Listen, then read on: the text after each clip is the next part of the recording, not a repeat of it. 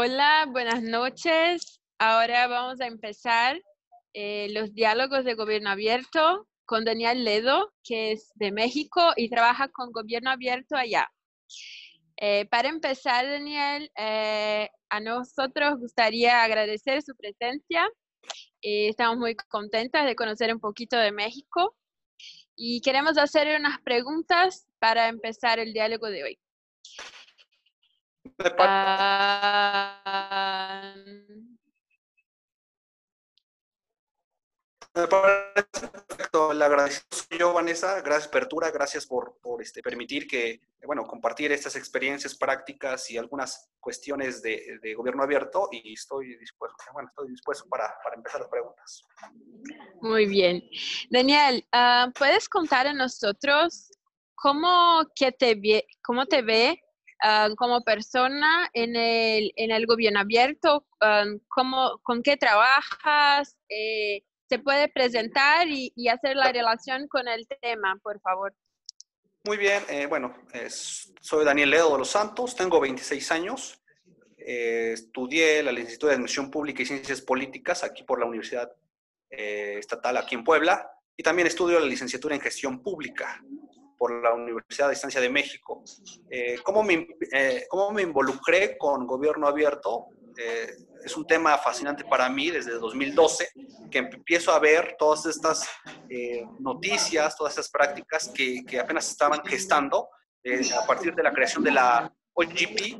Entonces empiezo a tener esa relación, pero no es hasta el 2015 que, eh, bueno, 2014-2015, que en un anteproyecto de Tesina empiezo a, a, a, interesarme por este, por, esto, por este tema y creo que es una, bueno, una oportunidad que ya llevo cinco años con este tema, o sea, desarrollándolo, investigando y que, este, bueno, tengo, tuve un, un anteproyecto de tesis en el cual hacía un estudio y algunas investigaciones relacionadas con eh, eh, la implementación de modelos, bueno, en este caso de modelo de gobierno abierto en gobiernos eh, locales, gobiernos municipales, y creo que, bueno, esa es la historia muy, muy breve de cómo me he ido involucrando. Desde 2016 pertenezco a la red académica de gobierno abierto que lidera la doctora Esther Kaufman de Argentina y que eh, constantemente en 2000, hace un año, 2018, me integro a la red mexicana de gobierno abierto como eh, miembro fundador y que hemos ido trabajando un poco despacio por algunas cuestiones políticas, algunas cuestiones sociales,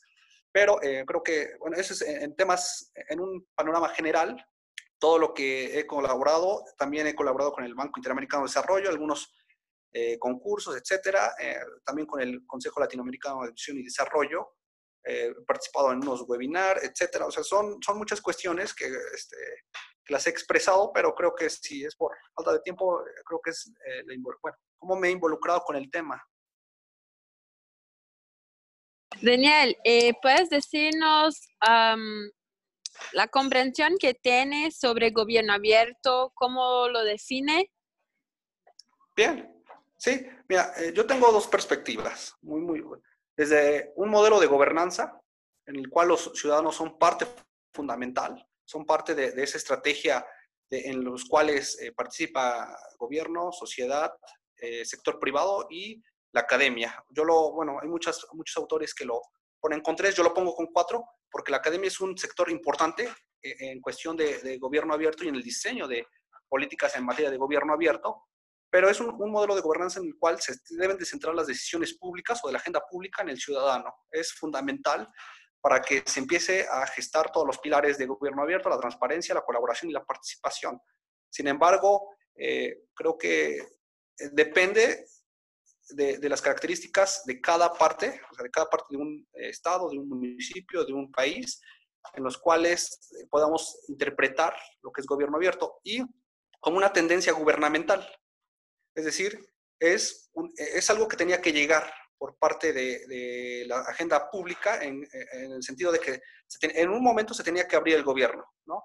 A lo mejor muchos dicen, bueno, muchos autores mencionan que empieza desde los 70 con eh, eh, Harold Laswell, el padre de las políticas públicas, pero o sea, realmente empieza este, técnicamente eh, a partir de la década de los de la primera década de los 2000 en, cual, en la cual el gobierno abierto empieza a gestar y creo que se formaliza hasta 2011 con la creación de la eh, OGP o la Alianza para el Gobierno Abierto. Y, este, bueno, esa es una tendencia que tenía que llegar, o sea, de espacios de toma de decisiones, tenía que llegar en el sentido de que vamos haciendo una, bueno, vamos teniendo eh, algunos em, algunos temas que se tienen que, bueno, tener una política de apertura, como el acceso a la información pública, como la transparencia, como cuestiones tan básicas como datos personales y que siempre habían estado cerrados en la mayor parte de, los, de los países, en este caso de América Latina, que es donde he tenido la mayor parte de, estudio. Y creo que así lo puedo definir como un conjunto de estrategias en las cuales eh, se involucran los ciudadanos, gobierno, y en sector privado y academia. Y, todo esto para combatir la corrupción, para empoderar a la ciudadanía, para abrir esos espacios de toma de decisiones en los cuales el ciudadano debe de ser eh, eh, el que sea el detonante o que sea la, el catalizador de decisiones, no solamente de gobernantes ni de gobernados, sino de un conjunto, de un ecosistema en los cuales eh, los ciudadanos no que, bueno, que estén en jerarquía, eh, en este caso eh, horizontal, los cuales ciudadanos, gobierno, sector privado y, academia estén en conjunción.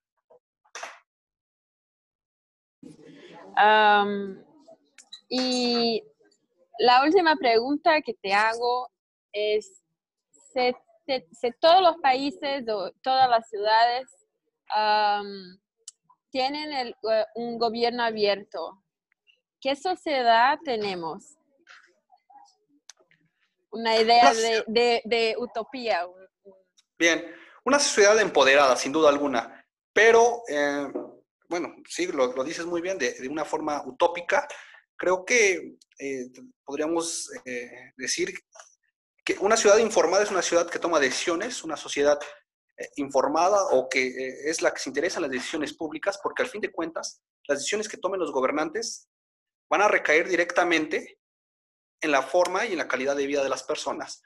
Creo que es una visión futurista que todos los, imagínate que todos los países, junto con sus respectivas subdivisiones, entidades o provincias y gobiernos locales, tuvieran ese modelo de gobernanza. Creo que sería algo eh, muy, muy perfecto en el cual eh, podríamos eh, tomar decisiones en el ámbito eh, federal, en el ámbito estatal y en el ámbito local, donde nosotros, todas las, o sea, todas esas decisiones que nosotros tomemos, porque gobierno abierto es, requiere no solamente la apertura, sino esa intromisión válida de, de, los ciudadanos a, las oficinas públicas, a la toma de decisiones, a esos canales que están por desarrollar o que son detonantes en el sentido de, de la cuestión pública, pero sí, o sea, es algo que lo veo muy, muy lejano por las características de cada país, ¿no? O sea, podemos hablar de, Noruega, de Finlandia, de Suecia, de Dinamarca, de Australia, que son países muy avanzados en el tema, pero también podemos hablar de Centroamérica, de México, de algunos países de Latinoamérica,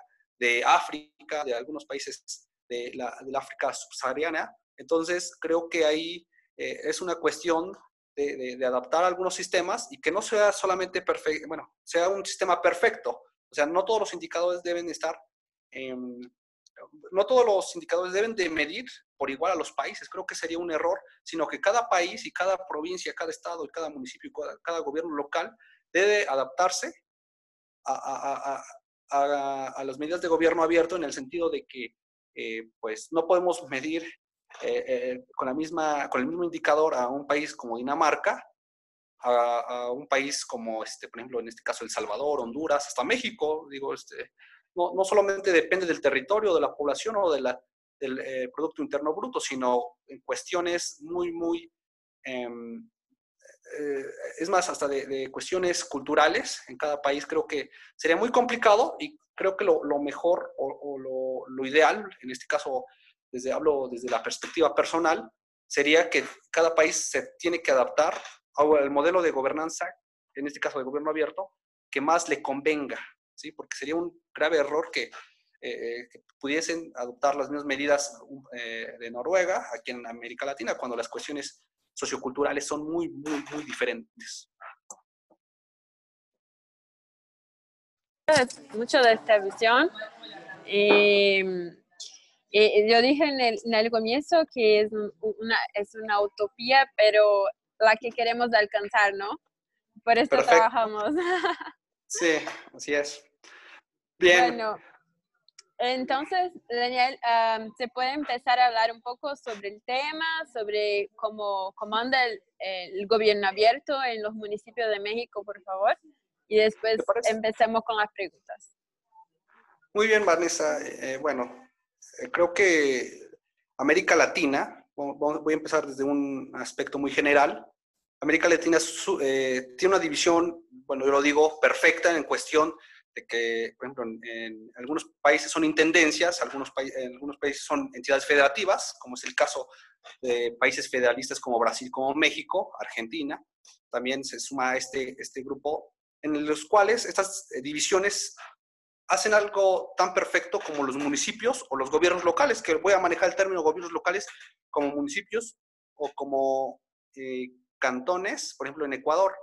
Em, ¿Sí me ven todavía? Sí, sí, sí. sí, ah, bueno. Ah, bueno, entonces eh, eh, empiezo a hablar desde la cuestión del gobierno eh, municipal. Aquí en México, pues son 32 entidades federativas, en los cuales hay más de 2.550 municipios y alcaldías, que alcaldías solamente existen en la Ciudad de México, que es la capital del país, en las cuales creo que el problema no es el número excesivo de municipios, porque creo que entre mayor municipios, creo que deberían de existir mayores oportunidades. Sino el problema o el gran problema que tenemos aquí en México es la disparidad, la disparidad de unos municipios y otros. Hay municipios que son ciudades en realidad, pero son, bueno, no dejan de ser, de, tener esa forma jurídica eh, en las cuales hay más de 3, 4 millones de habitantes en municipios. ¿eh? Y también tenemos en, países, en países, en entidades federativas, eh, municipios de 500 habitantes. Esa es la disparidad, ¿no? Que, eh, que encontramos y, y, todo esto se basa en cuestiones económicas, en cuestiones de servicios públicos, de bienes públicos, en cuestiones de gestión pública y de toma de decisiones dentro de estos, eh, en este caso de estos ayuntamientos, bueno, de estos municipios, que es un, un, grave problema que tenemos en México. Bien, cuando hablamos de estos municipios, también, eh, bueno, tenemos temas transversales como equidad de género, como, eh, eh, no sé, derechos humanos y también, pues, por supuesto, el gobierno abierto. Esta brecha se hace mayor cuando comparamos los indicadores de un municipio moderno que tiene instalaciones, que tiene modelos implementados desde ya hace mucho tiempo, a, bueno, cuando hay una comparación con municipios rurales, municipios eh, indígenas y no porque sean indígenas eh, no deben de, adaptarse en el sistema que más les convenga o el modelo que más le convenga, pero que sea también con una política de apertura. Creo que ese es una, un problema que tenemos. Y pues si, si, recordamos, pues el gobierno abierto también tiene un pilar fundamental que es la tecnología. Eh, aquí hay en México, yo creo que en parte de Latinoamérica, bastantes zonas y bastantes lugares que todavía ni siquiera tienen acceso a Internet.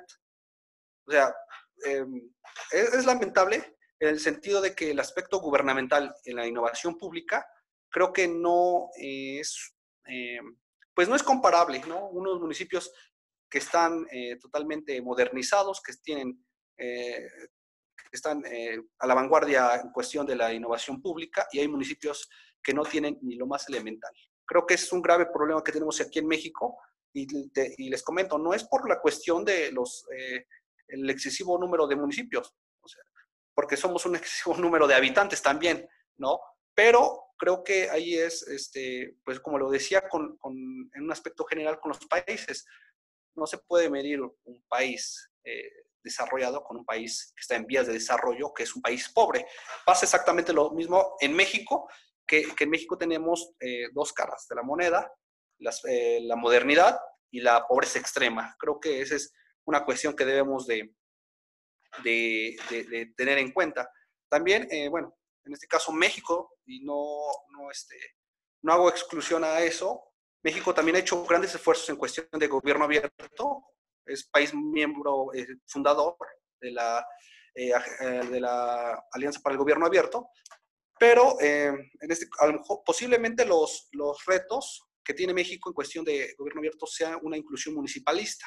Es decir, que tome en cuenta todos los municipios, porque por lo general las rutas, por ejemplo, de, de acción son dirigidas para municipios muy grandes o este, para municipios muy, muy avanzados en cuestión de, la economía, en cuestión de innovación, en cuestión de, bueno, relacionada con eh, la modernidad. Creo que eh, México debe de, ir para allá, o sea, tener una ruta hacia y tener un, plan diseñado para esos municipios que carecen de lo más elemental y que también deben de ser incluidos en un, en un eh, modelo de gobernanza. Lo, veo la semana pasada, eh, la integración del cuarto plan de gobierno, eh, de gobierno abierto, eh, pues las sedes fueron capitales de las entidades. O sea, ¿qué oportunidades tienen esos municipios rurales en llegar a esos espacios? Creo que también es un, un tema. se agradece también que, que México, y la, en, este, en, este, caso la cuestión, la cuestión de, de la legislación, haya tenido en cuenta eh, por ejemplo, un sistema nacional anticorrupción, la Ley General de Archivos, eh, el, tercer, el primero, segundo y tercer plan de acción de gobierno abierto, son parte de los esfuerzos que han hecho también los legisladores y, en cuestión de, del, marco legislativo. Creo que es una oportunidad que, que México eh, tomó y que a lo mejor va acorde a, gobierno abierto, pero creo que es un, son temas que se rescatan de lo que ha hecho México. Bien, eh, hay también, bueno, así como los municipios o el sistema municipalista, la, pues, la, federación está compuesta por entidades, la mayoría no cuenta con un plan de acción en sus respectivas demarcaciones territoriales, pero hay municipios, hay, municipios, hay entidades que eh, poseen e, ese, vamos a, ponerlo, mm, como, es que no quiero eh, sonar muy despectivo con algunas entidades que no han hecho el esfuerzo, no han hecho el esfuerzo de incluir en la agenda pública eh, cuestiones de gobierno abierto. No sé si sea por voluntad política, no sé si sea por falta de liderazgo o por ignorancia, en, los cuales se van quedando cada año, o sea, como es una tendencia gubernamental, todos todos los años va innovando, ¿no? O sea, cuestión de gobierno abierto. Y si te atrasas un año o no quieres generar un plan o un modelo de, de gobierno abierto, creo que es un atraso increíble en cuestión de, de estas entidades. Y son entidades que eh, relacionadas directamente con, con la pobreza, tengo que, ser claro, y hay, hay entidades como este, la Ciudad de México, como este, Jalisco, como Nuevo León, que son eh, pues los, los, motores de la economía a nivel nacional y que eh, pues son los que más generan planes y que van incluyendo a sus propios estados en, en, sus propios municipios, perdón, en cuestiones de gobierno abierto. legislan a favor de gobierno abierto, legislan a favor de los ciudadanos y por ende, o sea, es un, un sistema de un círculo eh, virtuoso. O sea, es como una, el efecto de, de, la bola de nieve. Poco a poco se van eh, enrolando más, más este, ciudadanos y después se hace una ciudad informada, una ciudad incluyente, una, una sociedad en, las cual, en la cual radica eh, la toma de decisiones, radica eh, la cooperación, la colaboración, etcétera, ¿no? Creo que es también un, aspecto eh, fundamental. El segundo gran problema también, creo que tiene que ver con el asunto de, mm, ¿cómo los puedo decir? A ver, que no, bueno, algunos estados también no han, han elaborado leyes en cuestión de transparencia, que es un paso atrás de gobierno abierto. Sus leyes datan de hace 15, 20 años, no están a la vanguardia de lo que exige hoy gobierno abierto, también se han ido atrasando en cuestión de derechos humanos, que también se puede incluir en una agenda de gobierno abierto. Y creo que todos esos agentes, o sea, todos esos agentes componen un gran, gran problema. Y es que cada año es peor, porque cada, eh, como les decía, eh, eh, va avanzando y estos, estas entidades se van quedando y se van rezagando, se va, bueno, van quedando en un estancamiento en las cuales, pues, imagínense, va a ser muy difícil, muy complicado que aunque se hagan los máximos esfuerzos, va a ser muy, muy complicado sacarlos del, abandono que están. Existen vacíos jurídicos, eh, no, no hace nada por hacer un, bueno, por elaborar un modelo de gobierno abierto. Es una perspectiva personal, pero posiblemente tengan eh, asuntos más importantes que, atender como la inseguridad, como eh, falta de servicios públicos básicos, pero creo que es, se, tiene que señalar porque es una situación muy, muy, muy lamentable en este caso en México, que existan este tipo de problemas y que no estén a la vanguardia de algunas entidades que todo lo, año con año van avanzando en este tema. Y, por supuesto, creo que eh, año con año también estos gobiernos pareciera que lo que es gobierno abierto se va haciendo una, utopía en el sentido de que, eh, pues, a veces ni siquiera, bueno, conocen el tema. Bueno, eh, también existen algunos buenos ejemplos. Creo que este, sueno muy pesimista al, hablar mal de, de, de, algunos, de algunas entidades. Y pues también debo de reconocer que en esas, las entidades que son eh, motores de desarrollo y son motores en cuestión de innovación pública, creo que eh, hay buenos ejemplos, desde los más simples hasta los más complejos. Por ejemplo, existe aquí, en, bueno, en la Ciudad de México una, una alcaldía, perdón, que se llama Magdalena Contreras, en las cuales se hace algo muy básico, pues este, un sábado, un domingo, un día que no sea laborable en cuestión de los funcionarios públicos, se hace, bueno, se, ha diseñado una estrategia que se llama Haciendo Comunidad, que viene directamente relacionada con el tema de gobierno abierto. ¿A qué me refiero? A que vecinos y eh, autoridades y hasta sector eh, privado participan en jornadas de la, bueno, de rescate de espacios públicos. Es algo muy sencillo, pero que al final de cuentas, creo que lo dice muy bien su, el, el, nombre de, este, de, esta, de esta estrategia, es haciendo comunidad, que los vecinos se conozcan, que compartan experiencias, que ellos diseñen cómo puede quedar, bueno, puede eh, quedar eh, pintado, pueden, eh, o sea, espacios públicos que estaban en el abandono, y creo que es una, un ejemplo muy básico, ¿sí? Pero que es eh, un, un, ejemplo que, que, que, podemos tomar para el gobierno abierto en cuestiones de, bueno, un sentido muy básico.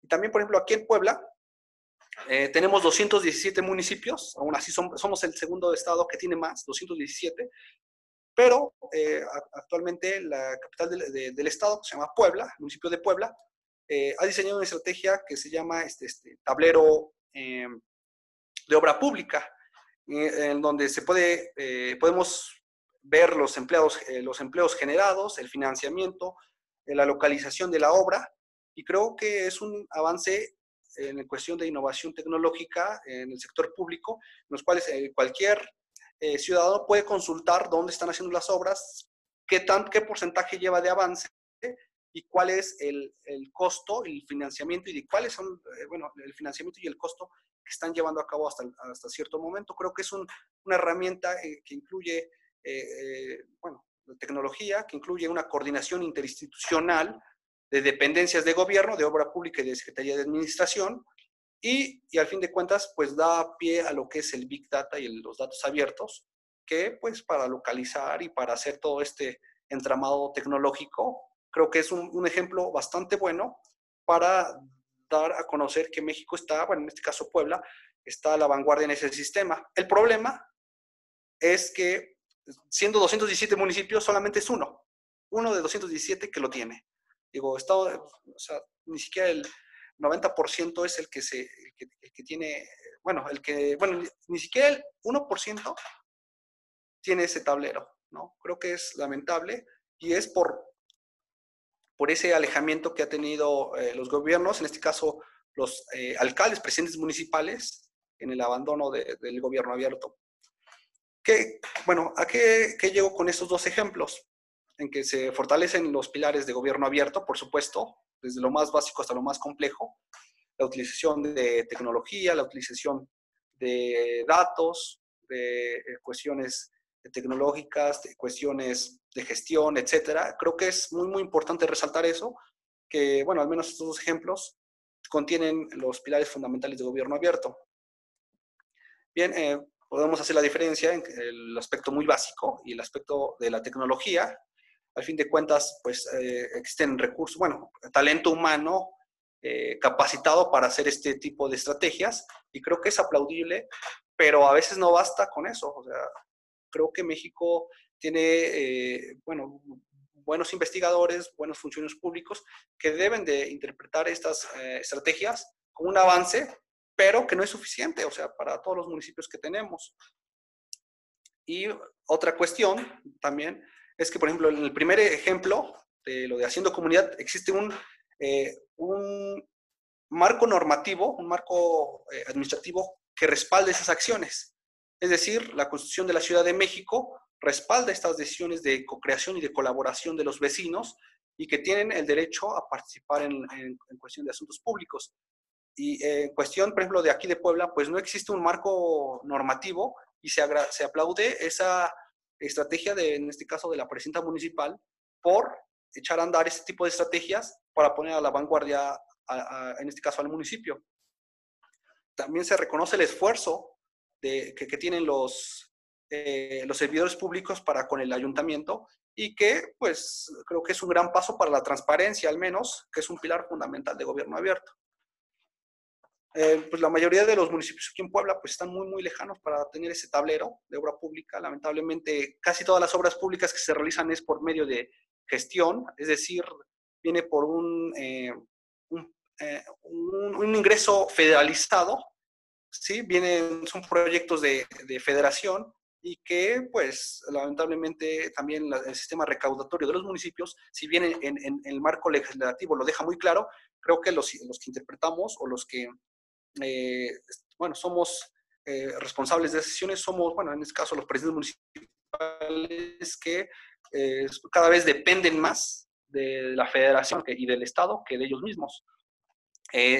también otro aspecto que quiero mencionar, por ejemplo, aquí en Puebla, hay muy pocos ayuntamientos, muy, muy pocos municipios, los cuales tienen, o sea, a veces, bueno, no tienen ni portal gubernamental, no tienen plataformas tecnológicas, eh, no usan las aplicaciones que nos brinda la tecnología, tecnología actualmente, eh, los teléfonos que nos, bueno, el contacto para, para estar, eh, bueno, el teléfono de contacto para, para estar comunicados con ellos a veces no tiene línea, no hay internet, o sea, son cuestiones eh, básicas para la implementación de este, por ejemplo, de este tablero que no existen. O sea, todavía existe eh, la duplicidad de funciones, hay muchísima gente en el ayuntamiento.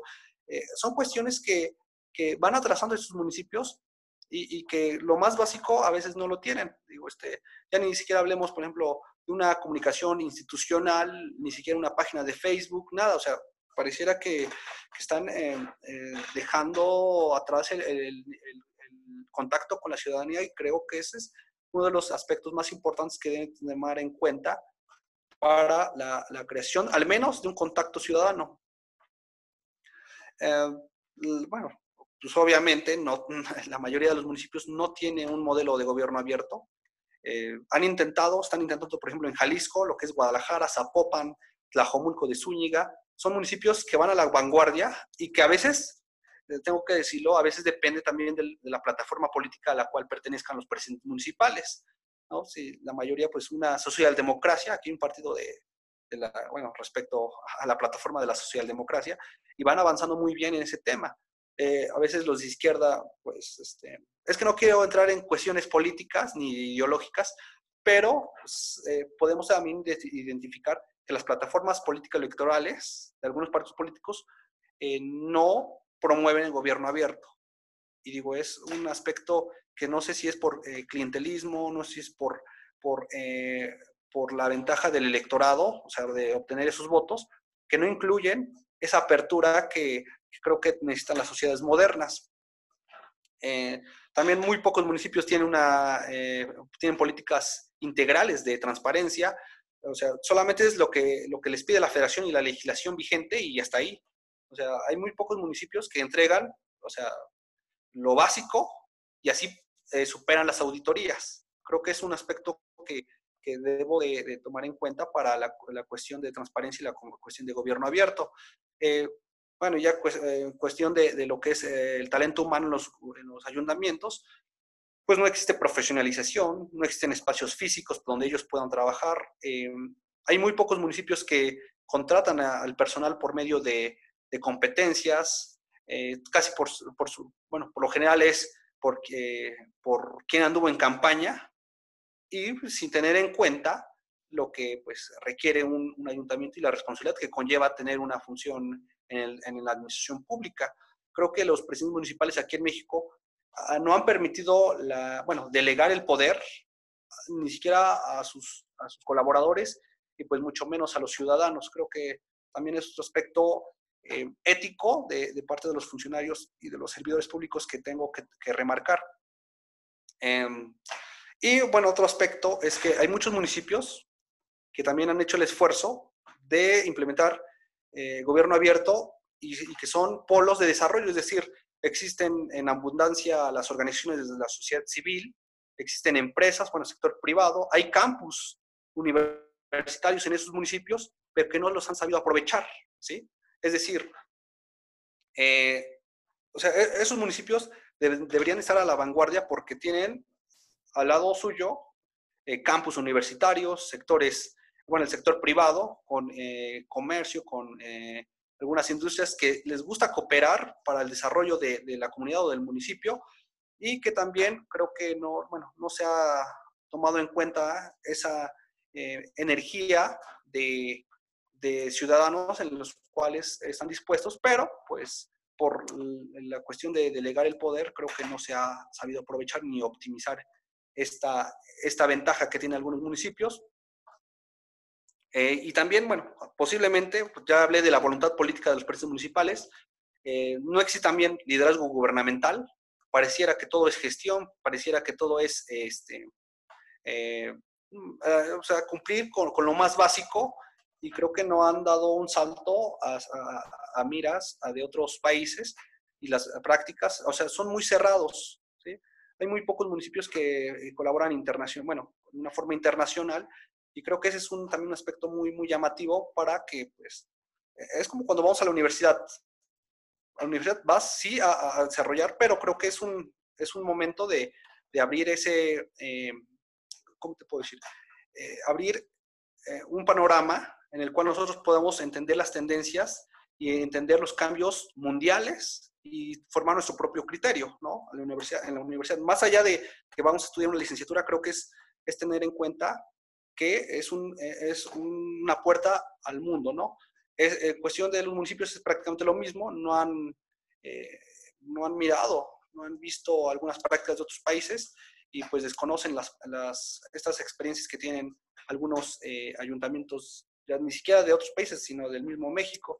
Y también otra causa por la cual yo creo que no se ha desarrollado un modelo de gobierno abierto en la mayoría de los municipios es que no hay un ente articulador. Es decir, se tienen las ganas en el ayuntamiento, se tienen las ganas en la academia, o sea, en el campus, se, tienen las ganas y las, eh, la energía en el sector privado y en, en, la sociedad civil, pero no hay un, articulador, es decir, no hay algo que los, que los una y creo que ahí debemos de entrar los, los investigadores, pero pues obviamente pues posiblemente eh, eh, puede ser que, que tengan em, una visión muy diferente a, lo que la tiene el sector privado, lo que la tiene la academia y lo que tiene la, eh, en este caso el, gobierno, ¿no? Creo que hace falta, o sea, no es descubrir el hilo negro, sino encontrar ese articulador de entes en el cual pueda reunir y pueda hacer un cabildeo entre los cuatro, eh, esta hélice colaborativa. Entonces creo que ahí es un, un, un tema que, que, está todavía por desarrollar, que no existe un, eh, un tema, bueno, un tema de, articulación de todas estas, eh, de esta energía que, este, ciudadana para la, eh, para la, implementación o para el diseño de un modelo de gobierno abierto. Y bueno, otro aspecto que también lo, lo, lo comento muy rápido, es que los costos de implementar un mal modelo de gobierno abierto son desastrosos aquí en México. Es decir, el tiempo que son los presidentes municipales, actualmente ya existe una reelección inmediata única, es decir, son de tres años, eh, pero ningún presidente municipal quiere entrar en el tema. ¿A qué me refiero? A que eh, un modelo de gobierno abierto o el diseño del modelo de gobierno abierto, pues no se puede hacer en un año. O sea, se tiene que tomar más, más tiempo para el diseño y la implementación y, y, su posterior evaluación, pero creo que eh, los costos son desastrosos de una forma política o una forma electoral. Es decir, si, se intenta hacer este modelo de gobierno abierto, pero fallan en, la implementación o en el diseño, se hace un, boom que creo que ningún político, ningún eh, presidente municipal quiere asumir, asumir una responsabilidad tan, tan costosa. Creo que piensan en las siguientes elecciones y, por eso hay un freno de, toma de decisiones en cuestión de gobierno abierto, porque gobierno abierto pues eh, va más allá, de que eh, se, abran, se abran las oficinas, se abran los procedimientos, etcétera. Creo que es un, o sea, no le quieren entrar por, por, el, por el costo político y el, el costo electoral que puede traer consigo este, esas malas decisiones o esa mala implementación. Y creo que sí es parte eh, de, las cuestiones que existen aquí en México. Digo, eh, yo lo digo por la experiencia de aquí en Puebla, o sea, tendría que, imagínate, en los 2000, más de 2.550 municipios para conocer las realidades de cada uno. Y creo que eh, no hay tiempo que perder en cuestión de, de, innovación, en cuestión de gobierno abierto, en cuestión de que este, se abran las, se existan políticas de apertura, pero este, pues hay todavía una resistencia. Hay una resistencia, yo creo que no solamente es en México o en Puebla, sino es eh, en toda América Latina. Eh, a ver, ojalá, ojalá que este, pudiese escuchar algunas experiencias de, municipios como, como ustedes como eh, instituto, en los cuales han tenido experiencias favorables, porque lamentablemente hay muy pocos institutos de gobierno abierto. Hay, hay institutos de planeación, pero es de una planeación de gestión y de, de este, recaudación, de eh, implementación de servicios públicos, etcétera. Pero no hay un instituto de gobierno abierto en el sentido gubernamental. Ustedes, bueno, eh, al parecer es una organización no gubernamental. No sé si esté en lo correcto. Sí, es correcto. Sí, somos una organización de la sociedad civil que apoya a gobiernos, pero no gubernamental. Mm, ¿Sí, ¿Sí me escuchan? Sí, sí, escucho. ¿Me escucha? Sí, sí, sí. Sí, eh, yo estaba hablando que nosotros no somos una organización gubernamental, somos, somos una organización desde la sociedad civil que apoya gobiernos eh, en sus planes de gobierno abierto, en sus políticas de transparencia, pero sí, estamos en la sociedad civil. Ah, perfecto.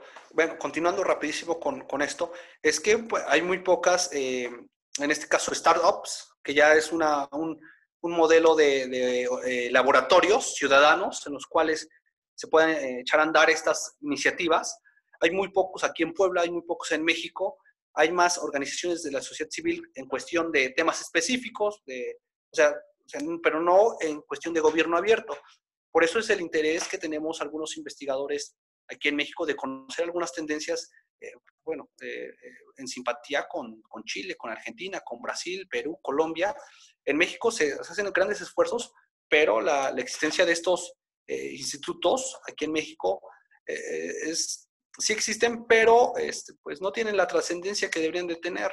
Creo que a veces, la, bueno, la academia ha tenido que tomar esa era, pero no es suficiente, no existe recurso. O sea, es una cuestión muy, muy, muy complicada. Eh, les digo, este, eh, si es que es por iniciativa propia o por iniciativa ciudadana, pues eh, hay políticas que de privacidad de los gobiernos, etcétera, ¿no? Y creo que por eso México ha tenido este problema en cuestión de la implementación de modelo de gobierno abierto. Actualmente está formando el cuarto, el cuarto plan de, gobierno abierto y que algunos, algunas entidades y municipios ya tienen el suyo, pero pues, la mayoría no cuenta con el suyo. No sé si tengan alguna pregunta, este, algunos, de, bueno, las personas que están en esta conexión.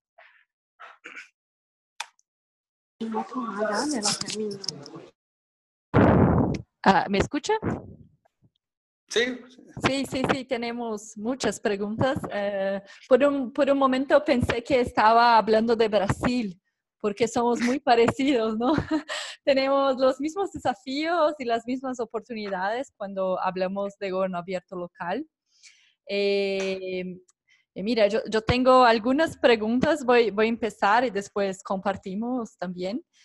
Eh, pero Daniel, en nuestra experiencia trabajando con los municipios, y con los gobiernos eh, locales, eh, nos, nos damos cuenta de que los gestores públicos ni siquiera conocen la ley de acceso a la información, ¿no?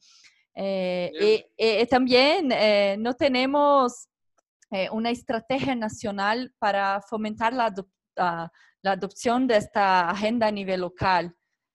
o sea, también tenemos acciones de gobierno abierto local muy, local muy aisladas, como por ejemplo São Paulo o por, ejemplo Río de Janeiro, pero ninguna, ninguna estrategia nacional que, que permita que, que, los municipios, que, que las alcaldías eh, tienen condiciones y que fortalezcan sus capacidades de implementar políticas de gobierno abierto, ¿no?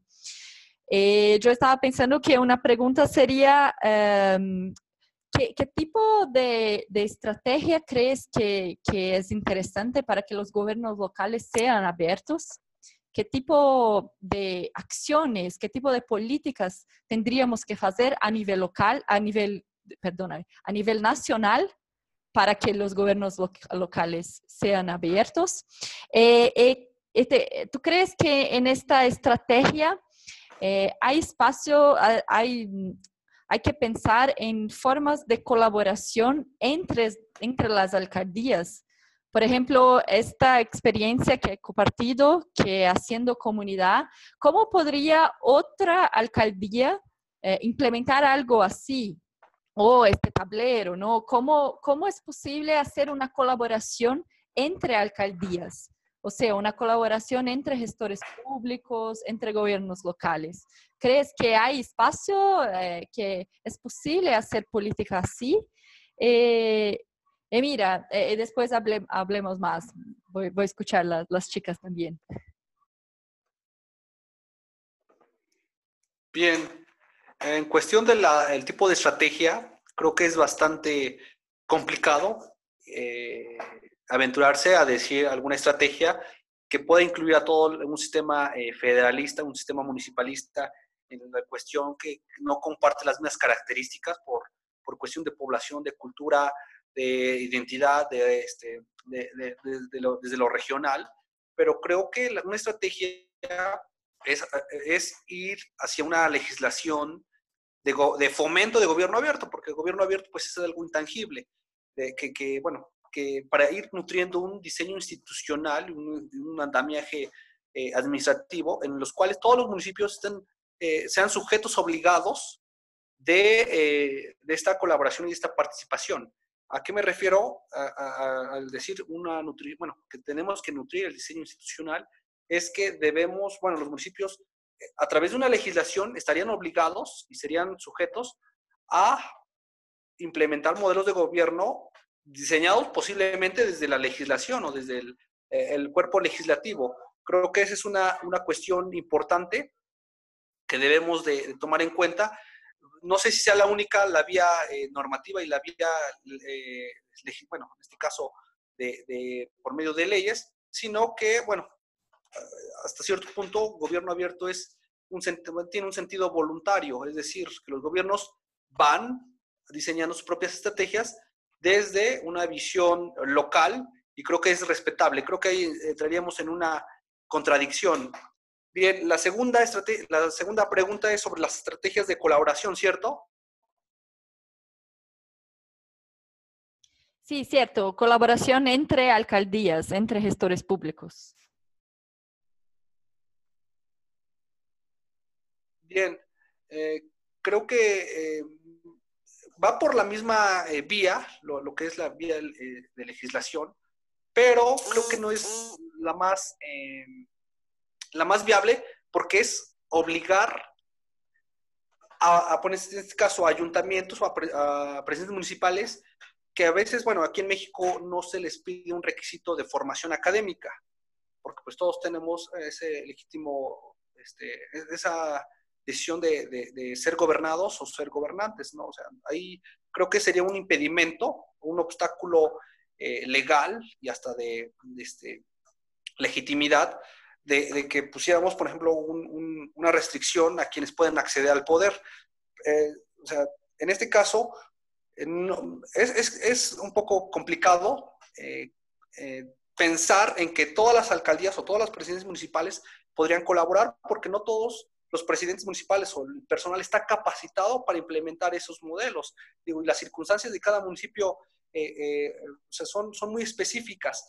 Creo que es, un, es una buena pregunta. Posiblemente tengo que investigar más sobre cómo llegar a esa, esa estrategia, porque esa eh, pluralidad que existe con los, los municipios Creo que es, eh, bueno, es una característica de América Latina, pero creo que, bueno, considero que una estrategia, si bien la, la vía eh, de la legislación es la más óptima, creo que no es la correcta, porque yo lo, bueno, yo veo y yo analizo desde los municipios desde una visión de, de bueno, que pueden ser voluntarios las decisiones que tomen en cuestión de gobierno abierto.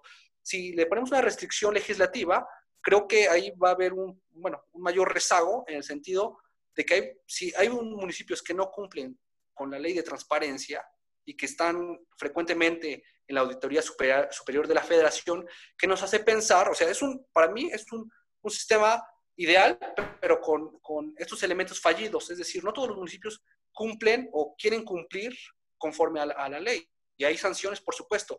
En cuestión de modelo gobierno abierto, cuando, a veces cuando no se habla de dinero o no se habla de gasto, creo que eh, eh, se, baja una condena, eh, existen menores responsabilidades y creo que no lo tomarían en cuenta. Pues dirán los presidentes municipales, si no voy a la cárcel por, por, desviar algunos recursos, ¿qué me hace pensar que por no implementar un modelo de gobierno abierto puedo ir a una sanción penal? Pero en este caso, te, les comento, no, no veo otra opción en este momento que no sea la vía jurídica o la vía de un paquete legislativo referente a lo que es gobierno abierto.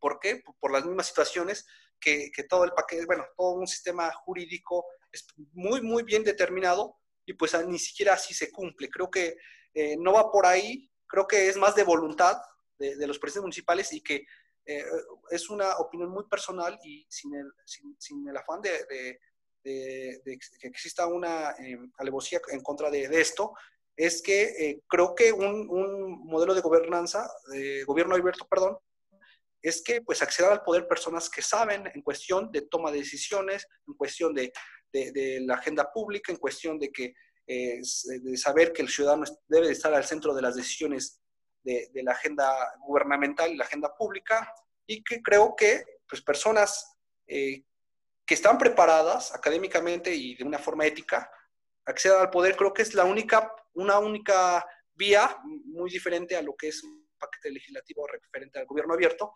para que a través de ellos puedan incluir a esos municipios y a esos ayuntamientos en un modelo de gobierno abierto.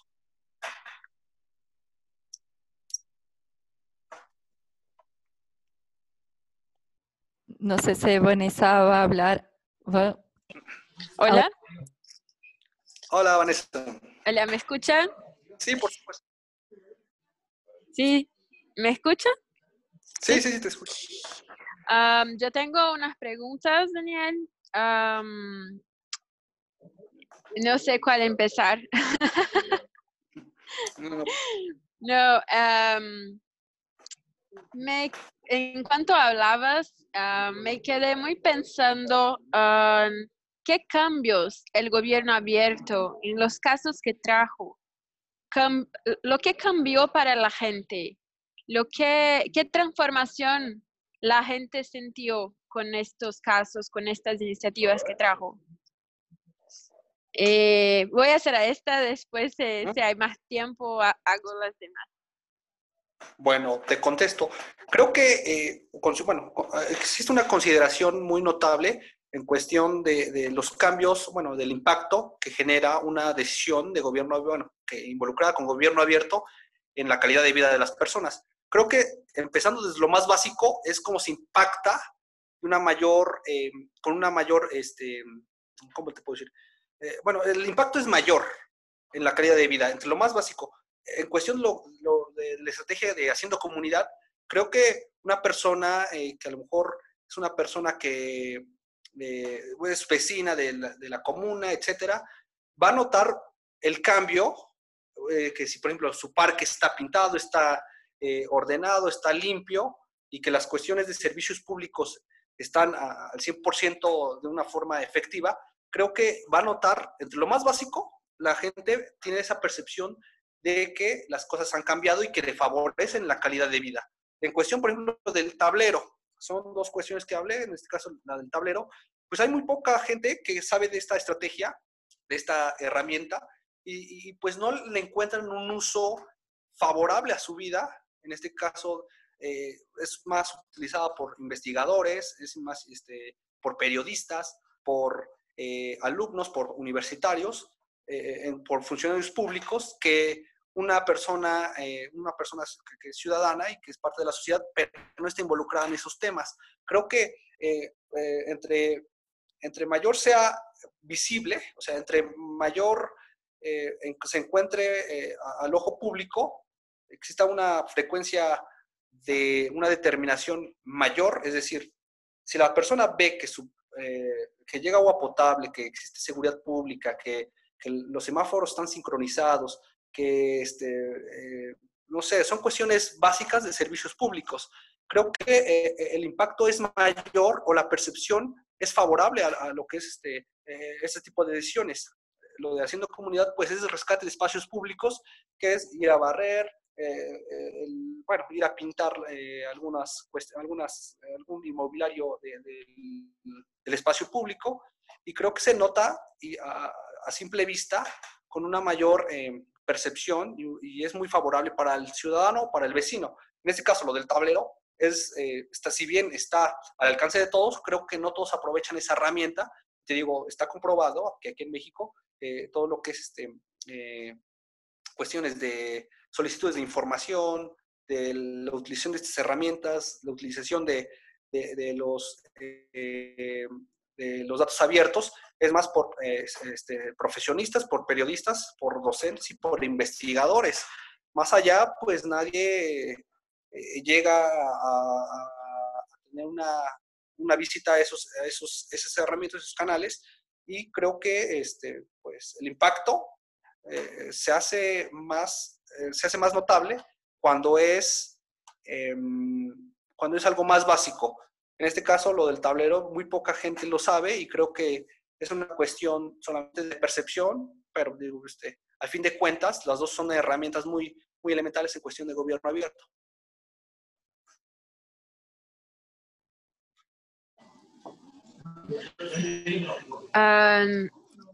Amanda, no sé si quieres hacer una pregunta. Si no, voy a hacer, creo que sea la última porque ya estamos casi en el horario.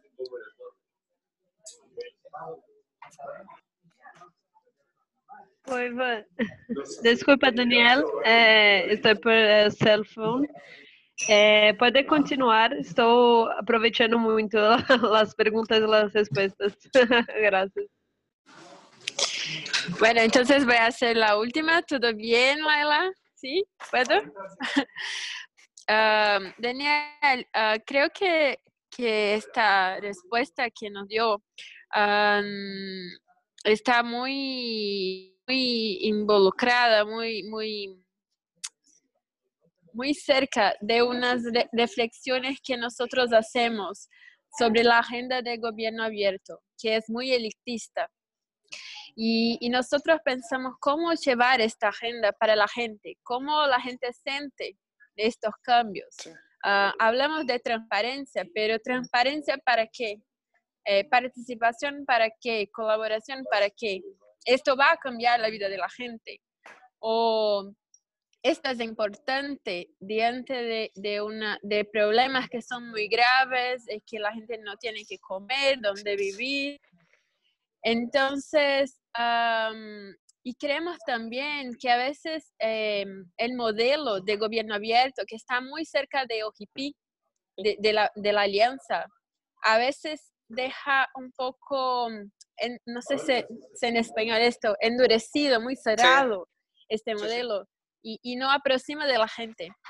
Entonces, eh, esta pregunta que hago es, ¿cómo, ¿cómo usted ve que podemos superar este modelo de OGP?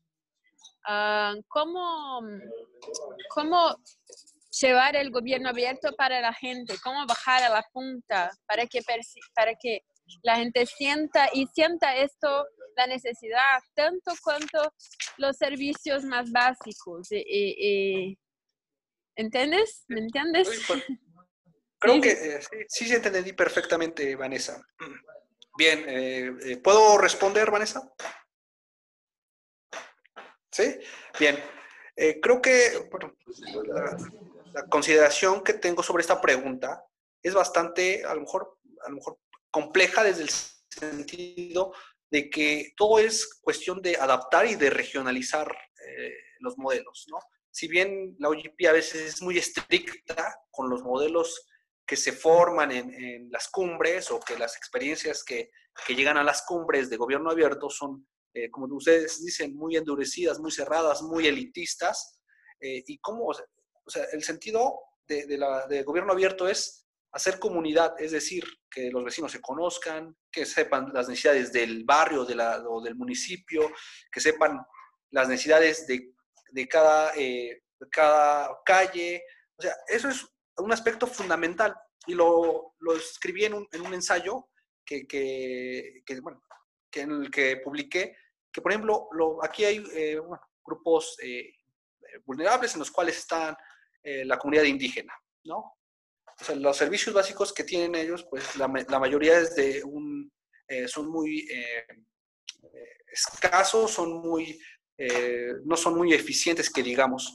Entonces, ¿cómo poder implementar gobierno abierto? Y existe una comunidad aquí en México que es la, eh, comunidad zapatista, son un grupo de personas indígenas que forman sus propias comunidades, es decir, eh, tienen su propio régimen de, gobierno y que ellos toman las decisiones. Si bien viven en un municipio, ellos tienen su propia forma de apertura de gobierno, es decir, la, mayoría es a mano levantada, una elección esa mano levantada. Eh, la mayoría tiene principios eh, éticos en cuestión de, del presidente municipal.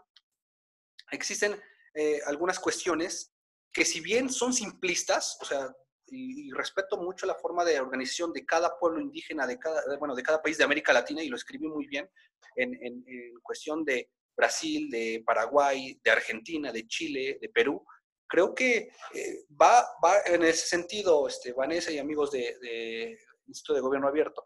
Creo que eh, la regionalización de estos modelos, si bien no, no hay un articulador de todas las comunidades que, indígenas de México, pero existe unos, existen principios los cuales ellos basan y posiblemente ni siquiera conozcan la Alianza para el Gobierno Abierto.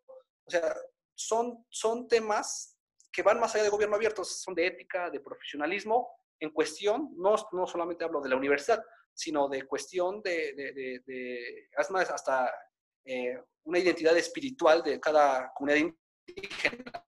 Bien, ¿a qué, qué viene esto? A que creo que la OGP debe de centrar los esfuerzos de todos los países, los, todos los investigadores, de los consultores, de los institutos como ustedes, eh, eh, en cuestión de que deben de ser más simplistas, si bien no quiero quitarle eh, lo, complicado y lo, y lo eh, eh, ¿cómo puedo decirlo?